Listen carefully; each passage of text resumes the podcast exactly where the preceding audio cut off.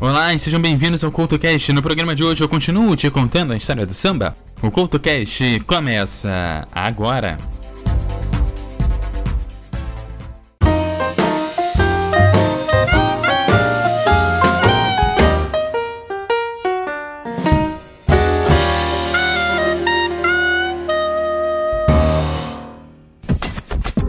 Olá, seja bem-vindo ao CultoCast. No programa de hoje eu te faço a segunda parte sobre a história do samba. No programa passado vimos que o samba é um gênero musical oriundo do Rio de Janeiro, considerado uma das principais manifestações culturais populares brasileiras. Chegamos ao lançamento de Pelo Telefone, o primeiro samba a ser gravado, e a partir de então, esse estilo de samba urbano surgido no Rio de Janeiro começou a ser propagado pelo país, e no ano de 1930 foi alçada a condição de local a símbolo de identidade nacional brasileira. Vimos que imigrantes, principalmente entre as populações negras e mestiças, bem como de ex-soldados da Guerra de Canudos do final do século XVIII, que povoaram as imediações do Morro da Conceição, da Pedra do Sal, da Praça Mauá, da Praça 11, Cidade Nova, Saúde e Zona Portuária. Essas comunidades seriam um cenário para uma parte significativa da cultura negra brasileira, especificamente com relação ao candomblé e ao samba machichado daquela época. Vimos também a consolidação do samba e o surgimento da Turma do Estácio e o início das escolas de samba. Escolas que se tornaram um fenômeno depois da fundação de Deixa Falar e que tomou conta de todo o cenário brasileiro. O desfile competitivo das escolas de samba foi idealizado pelo jornalista pernambucano Mário Filho, irmão do dramaturgo Nelson Rodrigues, que organizou através de seu periódico Mundo Esportivo o primeiro desfile oficial no ano de 1932. Juntamente com as escolas de samba que galgaram estágios de aceitação, admiração e paternalização através dos anos, o samba enredo se tornou um dos símbolos nacionais. Inicialmente, o samba enredo não tinha enredo, mas isso mudou quando o Estado, durante o Estado Novo, Getúlio Vargas, assumiu a organização dos desfiles e obrigou o samba enredo a ser sobre a história oficial do Brasil. A letra do samba enredo conta uma história que servirá de enredo para todo o desenvolvimento e apresentação da escola de samba.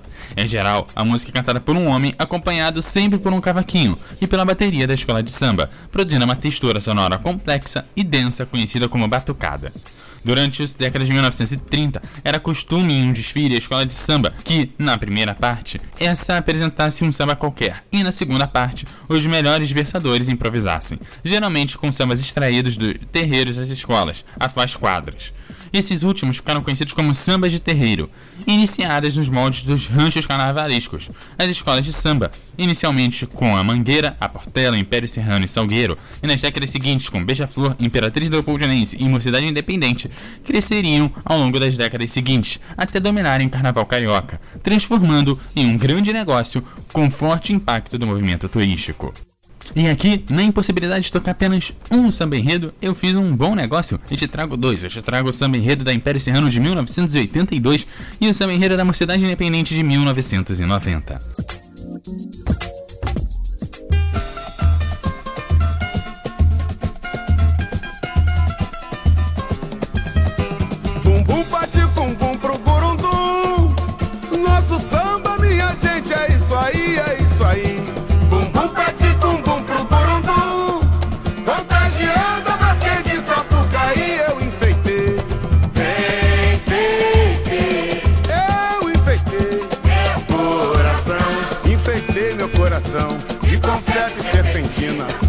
Mente se fez menina. No mundo de recordação Abracei a coroa fiz meu carnaval, extravasando toda a minha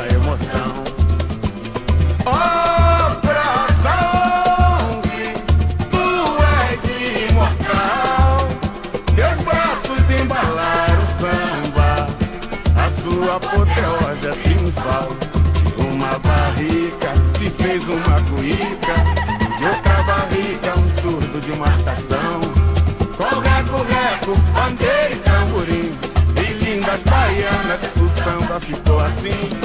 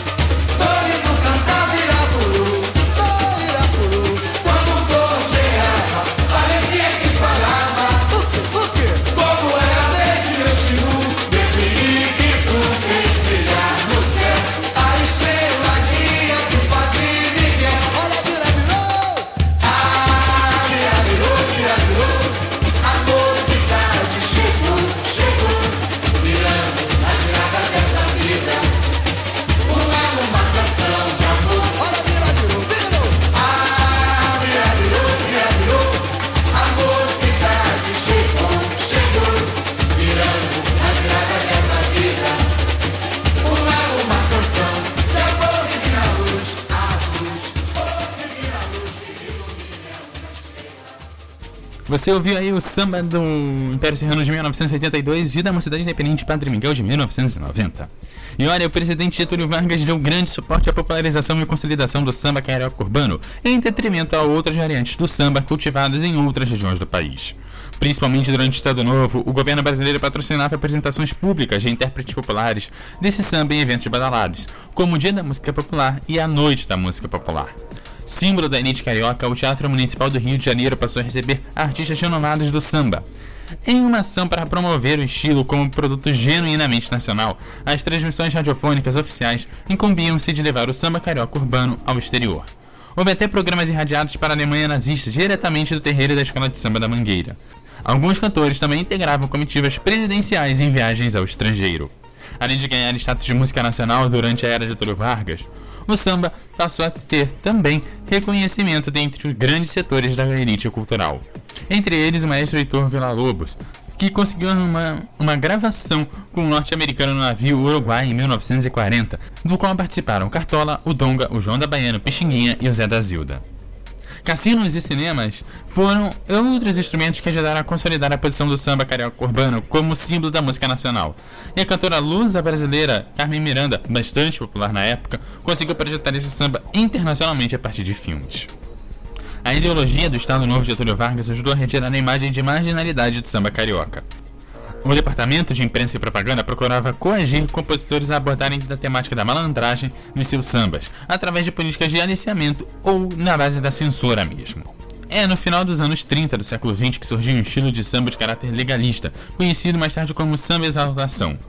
O samba exaltação caracterizava-se por composições de exaltação ao trabalho, com a notória letra de O Bonde de Januário, com um malandro consagrado como Wilson Batista, sucesso no Carnaval de 1941, ou ao país, como a Aquarela do Brasil. De Ari Barroso, gravada por Francisco Alves em 1939, e que se transformou no primeiro sucesso musical brasileiro no exterior. Bom, e com várias e várias versões da Aquarela do Brasil, eu já trouxe uma versão diferente no programa sobre versões internacionais de músicas brasileiras, uma versão meio funeral da Aquarela do Brasil. E aqui eu trago uma versão gravada aqui mesmo no Brasil, mas por três grandes gênios da música internacional e, claro, da música erudita. Eu falo dos três tenores que tocam agora a Aquarela do Brasil.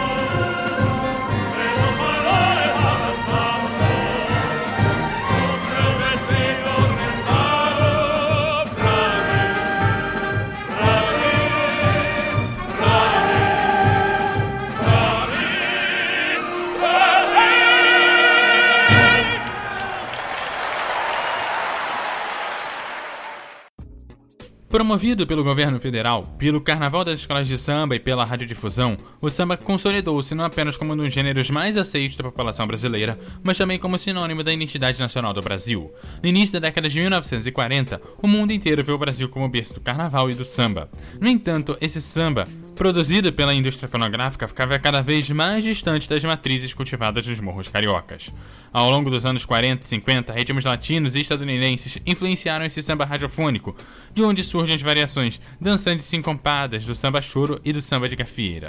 O samba de gafieira nasceu sob a influência de grandes orquestras norte-americanas, que tocavam música geralmente instrumental, adequada para as danças praticadas em salões públicos, gafieiras e cabarés que chegaram ao Brasil em meados da década de 1940 e se espalharam ao longo da década de 1950. Dentro do samba canção nasceu o sambalada, com letras românticas e ritmo lento, como as baladas lançadas no mercado brasileiro. No final da década de 1950, nasceria a principal bossa nova.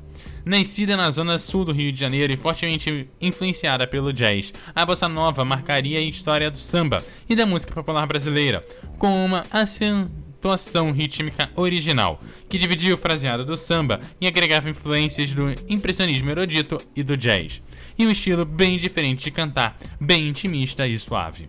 Após os percussores como Jones Alf e João Donato, músicos como Luiz Dofan e Garoto, esse subgênero foi inaugurado por João Gilberto, Tom Jobim e Vinícius de Moraes, e teria uma geração de discípulos seguidores como Carlos Lira, Roberto Menescal, Durval Ferreira e grupos como Tamba Trio, Bossa 3, Zimbo Trio e os Cariocas. Com a bossa nova, o samba tocado nas rádios estava ainda mais longe de suas raízes populares. A influência do jazz aprofundou-se e foram incorporadas técnicas musicais eruditas. A partir do festival no Carnegie de Nova York em 1962, a bossa nova alcançou sucesso mundial. Mas ao longo das décadas 60 e 70, muitos artistas surgiram como Chico Buarque, Nara Leão, Carlos Lira, Billy Blanco, Martim da Vila e Paulinho da Viola, e defenderam o retorno do samba à sua batida tradicional, com a repatriação de veteranos como Candeia, Cartola, Nelson Cavaquinho e Zequete. No início da década de 1960, foi criado o movimento de revitalização do samba de raiz, promovido pelo Centro Popular de Cultura, em parceria com a União Nacional dos Estudantes. Foi o tempo de aparecimento do Bar Zicartola, dos espetáculos de samba no Teatro de Arena e do Teatro Santa Rosa, e de musicais como Rosa de Ouro. Dentro da Bossa Nova surgiram dissidências e parte do movimento, juntamente com artistas da então nascente música popular brasileira, se aproximou de sambistas tradicionais, especialmente Cartola e Nelson Cavaquinho e Zequete, mais adiante, Candeia, Marcolo, Monsueto e Paulinho da Viola. A exemplo do sambista Paulo da Sartela, que intermediou relações do morro com a cidade quando o samba era perseguido, Paulinho da Viola, também da Portela, seria uma espécie de embaixador do gênero tradicional diante de um público mais vanguardista, dentre os quais os tropicalistas. Também no interior da Bossa Nova apareceria Jorge Ben para dar sua contribuição autoral à mescla do ritmo e blues norte-americano, o que mais adiante suscitaria com o aparecimento do subgênero apelidado swing. Durante os anos 60 apareceram grupos formados por sambistas com experiências anteriores no universo do samba, entre os quais os Cinco Crioulos, A Voz do Morro, Mensageiros do Samba e os Cinco Só. Fora da cena principal dos chamados festivais de música popular brasileira, o samba encontraria na Bienal do Samba, no final dos anos 60, o espaço destinado para grandes nomes e seguidores do gênero.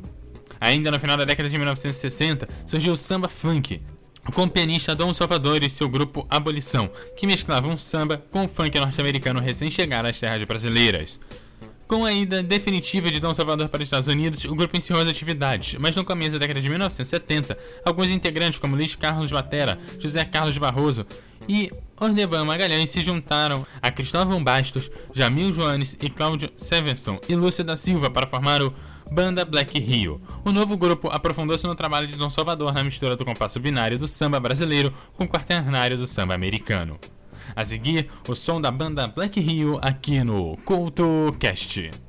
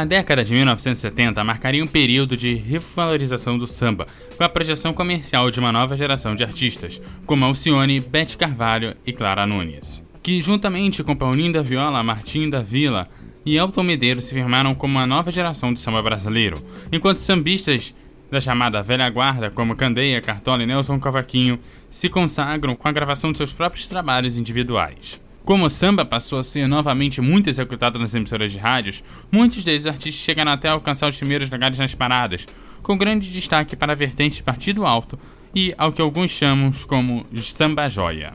Embora o termo tenha surgido no início do século XX nas rodas da Casa da Tia Seata, inicialmente para designar a música instrumental, o samba de partido alto passou a ser difundido comercialmente durante a década de 1970 como um estilo de samba marcado por uma batida de pandeiro altamente percursiva, com o uso da palma da mão no centro dos instrumentos para estalos.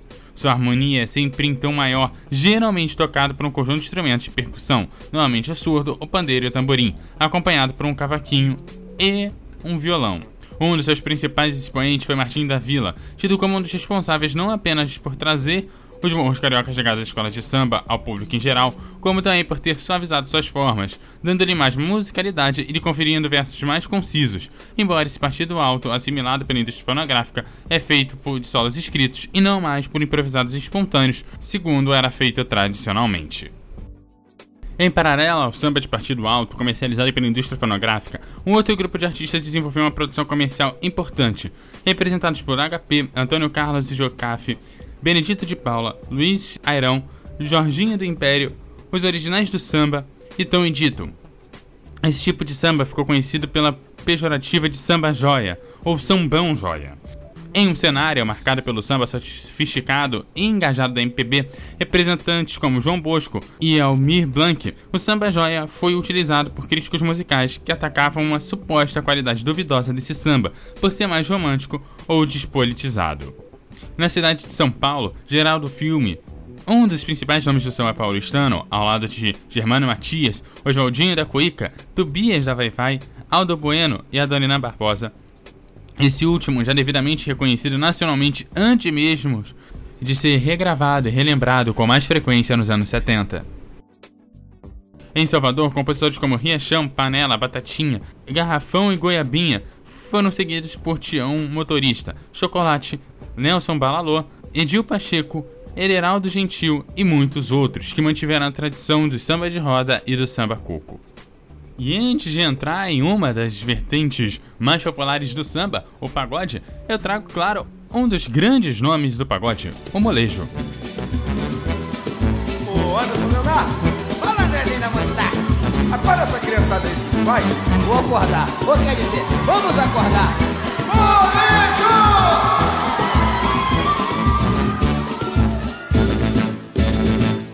Acorda, criançada, tá na hora da gente brincar. Brincar de pique, esconde, pique, cola e pique, tá,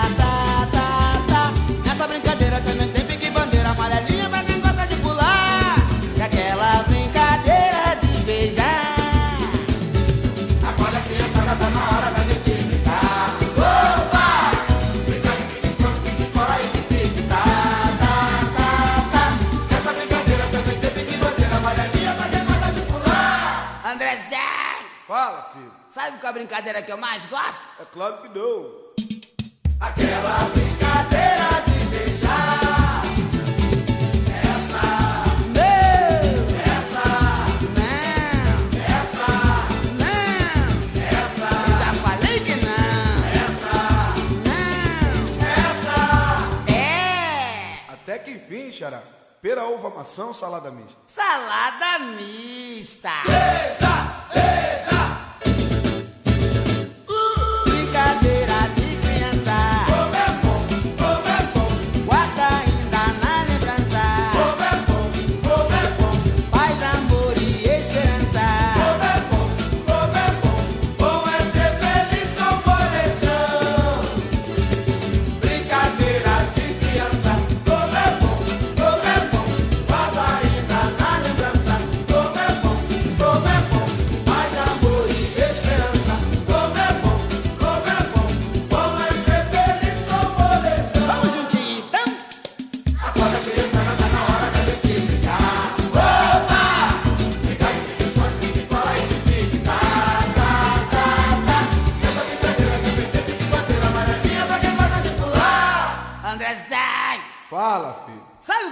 brincadeira que eu mais gosto? É claro que não.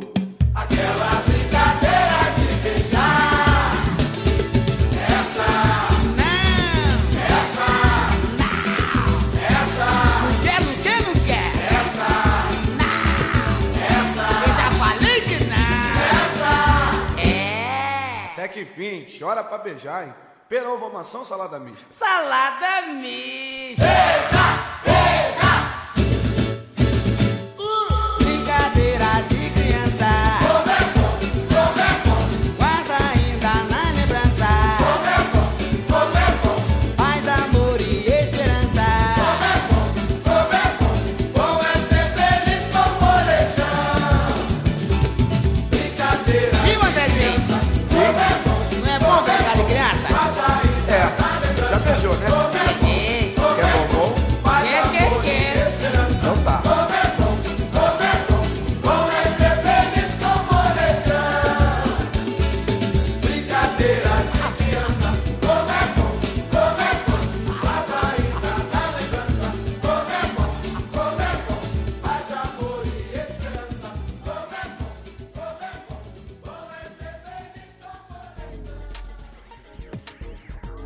Depois de um período de esquecimento onde as rádios eram dominadas pela disco music e pelo rock brasileiro, o samba consolidou sua posição no mercado fonográfico na década de 1980 e especialmente impulsionado por um novo estilo, que foi batizado de pagode.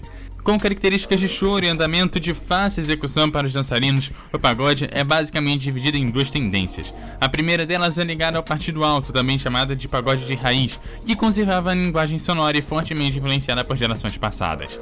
A segunda tendência, considerada mais popular, ficou conhecida como pagode romântico e passou a ter grande apelo comercial na década de 1990.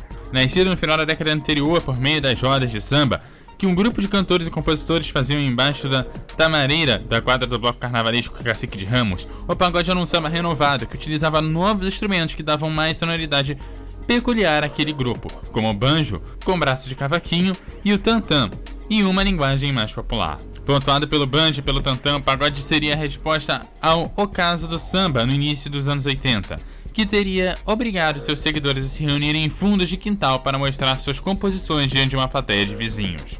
Esse ramo do samba, movido a partir do alto, revelaria inicialmente nomes como Almir Guineto, Jorge Aragão, Jovenina Pérola Negra e Zeca Pagodinho, além do grupo Fundo de Quintal que revelaria ainda a dupla Arlindo Cruz e Sombrinha. Em meio à euforia consumista do plano cruzado, os pagodeiros, vamos dizer assim, se mostravam excelentes vendedores de discos, sempre com mais de 100 mil cópias por lançamento, e conquistaram seu espaço na grande mídia, de onde não saíam mais do rádio e da TV. Esse pagode, cujo auge mercadológico verificou exatamente no ano de 1986, teve como mola maestra estética a ampla exposição e a revalorização do Partido Alto, modalidade de samba até então que tinha pouquíssima visibilidade. De uma curtição exclusivamente suburbana, os pagodes, tanto na festa como as suas comidas e bebidas, quanto no novo estilo, se tornaram moda também nos bairros da Zona Sul do Rio e em diversas localidades do Brasil.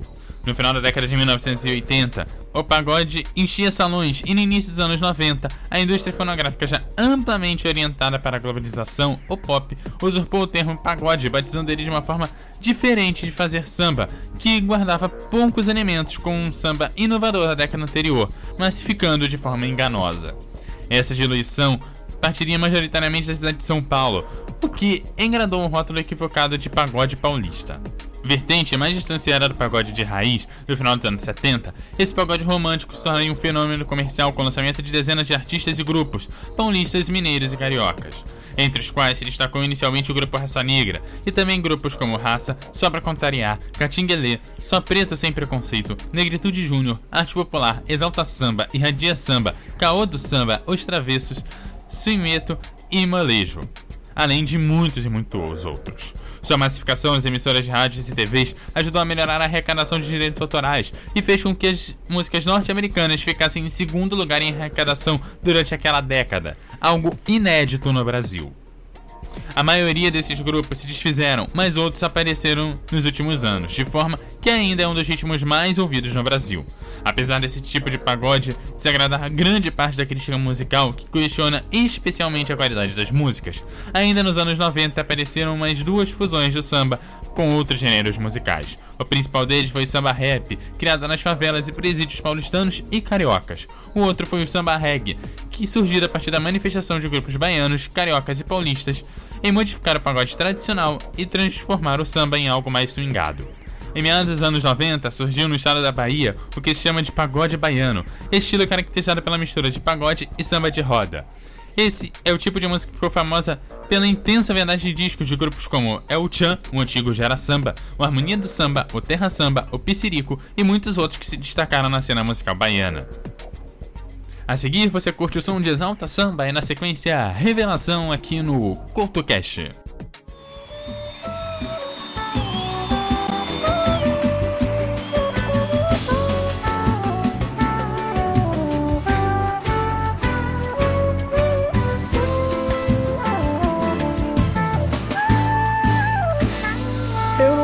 Culpa de estar te amando, de ficar pensando em você toda hora. Não entendo por que deixei acontecer, e isso tudo me apavora. Você não tem culpa se eu estou sofrendo, se fantasiei de vez essa história. Você tem namorado, posso até estar errado, mas tenho que ganhar.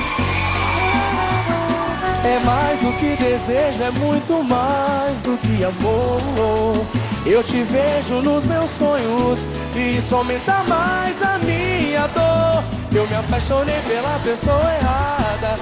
Ninguém sabe o quanto que eu estou sofrendo. Sempre que eu vejo ele do seu lado, morro de ciúme, estou enlouquecendo. Eu me apaixonei pela pessoa errada. Ninguém sabe o quanto que eu estou sofrendo. Sempre que eu vejo ele seu lado, morro de ciúme, estou enlouquecendo. Pede, pede pra mim, vai. Pede. Me deixa ao menos te tocar. Entenda que ao meu lado é o seu lugar. Eu me apaixonei pela pessoa errada. Ninguém sabe o quanto que eu estou sofrendo. Sempre que eu vejo ele do seu lado, morro de ciúme, estou enlouquecendo. Eu me apaixonei pela pessoa errada. Ninguém sabe o quanto que eu estou sofrendo. Sempre que eu vejo ele do seu lado, morro de ciúme, estou enlouquecendo. Vamos dançar, vamos dançar. Tem alguém pra dançar comigo aqui hoje?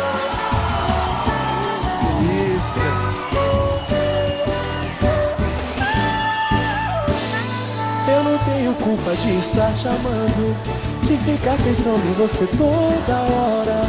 Não entendo por que deixei acontecer, isso tudo me apavora. Você não tem culpa se eu estou sofrendo, se fantasiei de vez essa história. Você tem namorado, posso até estar errado, mas que ganhar você. É mais do que desejo, é muito mais do que amor. E eu te vejo nos meus sonhos, isso aumenta mais a minha dor. Eu me apaixonei Eu me pela pessoa errada. pela pessoa Ninguém sabe o quanto que eu estou sofrendo. Sempre que eu vejo ele do seu lado, morro de ciúme, estou enlouquecendo. Eu me apaixonei pela pessoa errada. Ninguém sabe o quanto que eu estou sofrendo.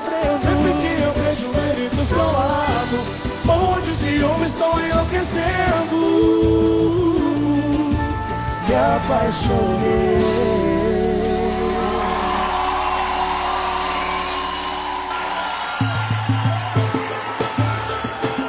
Muita calma nessa hora.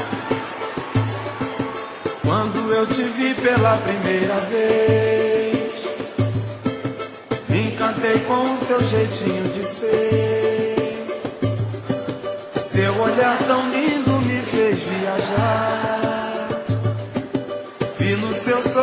Christmas